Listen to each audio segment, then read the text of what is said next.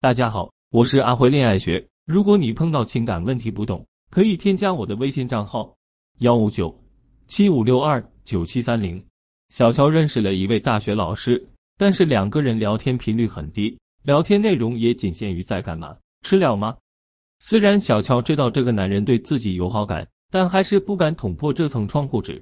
有一天晚上，小乔梦到了这个男人。一个阳光明媚的周末，我和他面对面坐在一起。我正和一旁的闺蜜在打闹，我开玩笑的朝她撒娇，她那种宠溺的眼神看着我，就在梦里都能够感受到我做梦的时候笑起来了，咧着嘴笑的那种，就特别开心。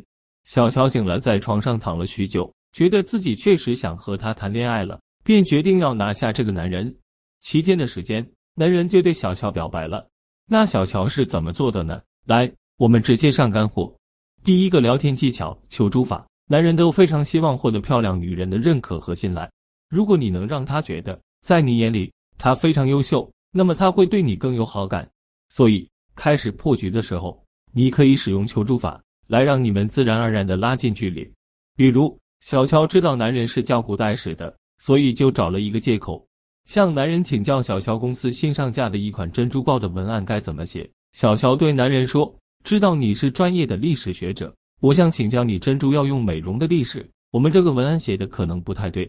男人一看小乔的文案，就说用常识判断都知道是写错了。于是男人就给了小乔一个非常严谨的答案。然后小乔就说：“哇，专业的就是不一样，你帮了我大忙了。”然后小乔就经常和男人讨论历史话题。每次男人输出完知识点，小乔会立刻对男人说：“哎呀，你真的是好厉害，我好欣赏知识渊博的人。”就这样。在男人心里，小乔成了一个欣赏他的女人。只要男人产生这个想法，那么你后续就很容易聊他了。第二个聊天技巧：埋梗法。什么是埋梗？比如说，电影前十分钟出现的细小线索，在结局的时候却变成了整部电影的关键信息，让观众轰然叫妙。那么这个线索就是导演埋的梗。